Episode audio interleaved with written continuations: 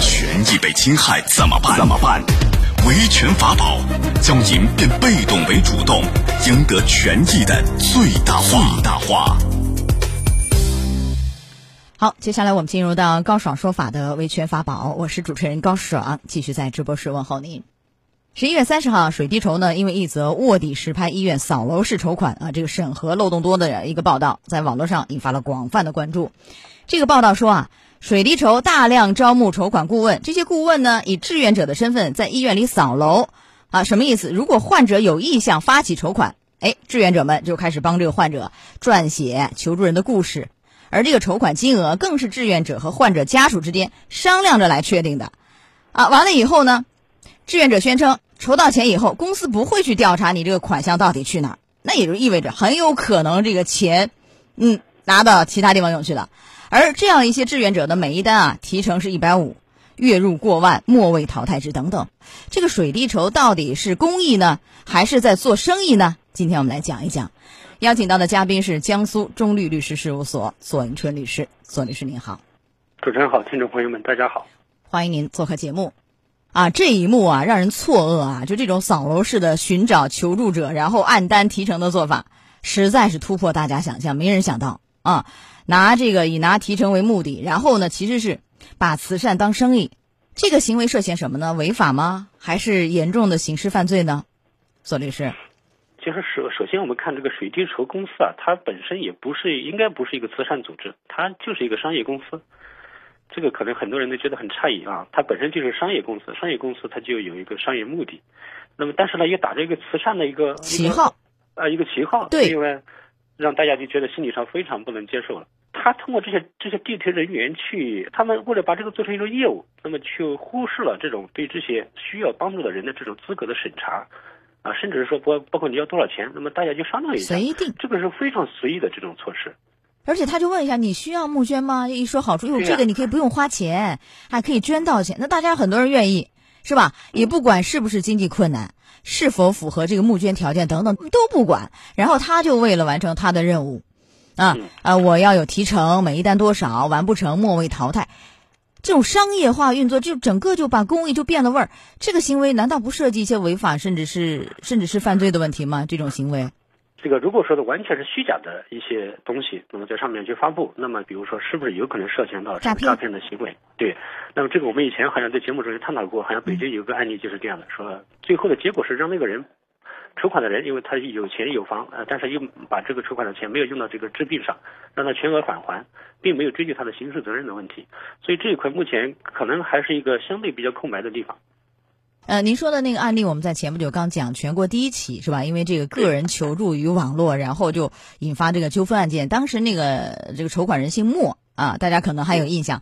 他呢也是在一个水滴筹平台发起筹款，但是他违反约定，就把这个钱啊啊挪作他用，而且是构成违约。这个法院认为只是违约，就把那个钱啊筹来的钱和利息返还就行了。当初我也问，这个难道不涉及一些这个诈骗的问题吗？啊，律师分析说，这个可能他的主观目的还未必完全够得上，因为有一些信息是真实的。那我们前面如果说刚才我问的这个，整个就是为了完成任务啊，拿提成，这个有没有可能会构成所谓的诈骗问题啊？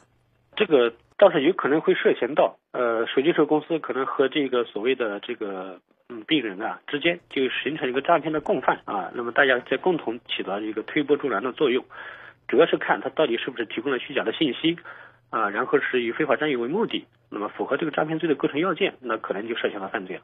那如果这样以虚假占有为目的提供的，比如说都是一些虚假信息，非法占有为目的啊，无论是他的地推人员也好，啊，从中拿提成的，为了完成业绩嘛，多赚钱嘛，还是那些我根本就不符合条件，我也为了多捞点钱，你不是可以募捐吗？我把我们家钱省了，啊，如果一拍即合，这两方都可能会涉嫌是吧？刑事问题诈骗啊，那这个诈骗。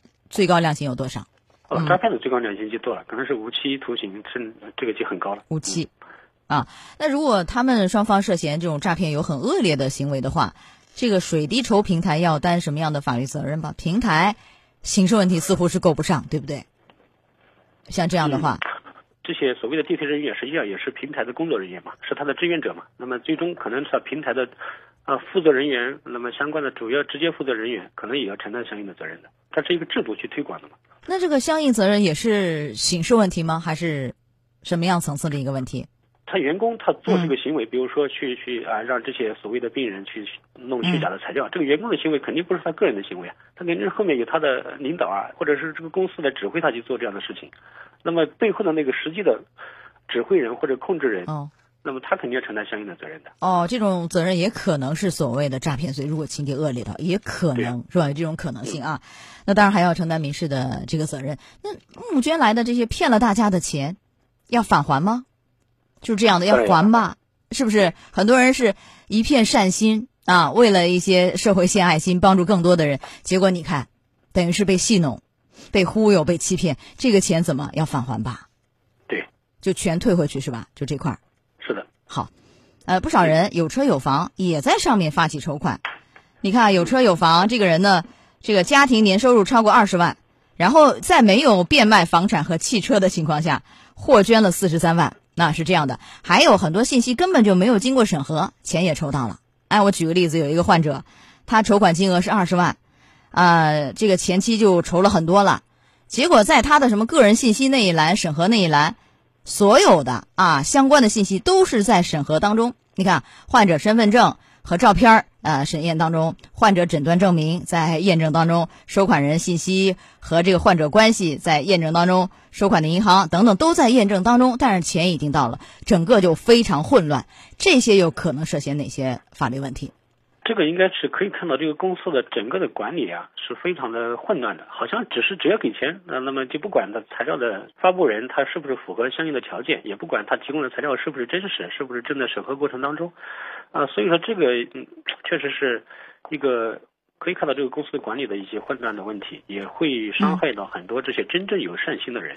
那这个有处罚吗？对单位，可能刑事问题在这个领域未必能全够得上。那么有其他的什么样的惩处没有呢？对，目前还没有看到相应的这些处罚的规定。呃，首先呢，这个公司它不是一个公益组织，然后呢，那么还有很多人个人的求助呢，它也不是属于那种慈善的募捐，所以民政部呢还对它不是一个。管辖的一个范围，职责范围内，所以说这个确实是一个空白的问题。那民政部也是说，将这个平台放到一个行业的自律公约当中，而行业自律公约它毕竟没有法律的强制力。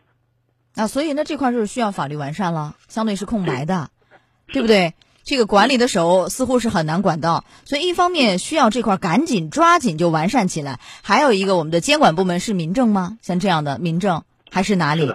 民政哈，赶紧啊，监管部门出来走两步，啊。完善相应的监管的办法，把这个所谓的啊，这个公益做成生意的事儿预防在前面。您给点建议，最后。呃，这个公益是一个好事情，那么水滴筹也是个好事情。那么做好事情，不要伤我们这些善良人的善心。那么需要水滴筹公司，也需要我们呃相应的主管部门，那么对这一块进行一个法律上的完善，使这些真正的好事，呃。能够做下去，也对对对，也使真正有需要的人得到真正的帮助。好的，来到这儿结束我们的维权法宝，也非常感谢左一春律师。好，左律师再见。好的，再见。高爽说法节目收听时间：首播 FM 九十三点七，江苏新闻广播十五点十分到十六点；复播 AM 七零二，江苏新闻综合广播二十三点到二十四点。想咨询法律问题和主持人高爽互动。请下载大蓝鲸 APP，到高爽的朋友圈、节目微信公众号“高爽说法”。网络收听方式：江苏广播网，三 W 点 VOJS 点 CN。智能手机下载大蓝鲸 APP 或蜻蜓、喜马拉雅等，搜索“高爽说法”，可随时收听。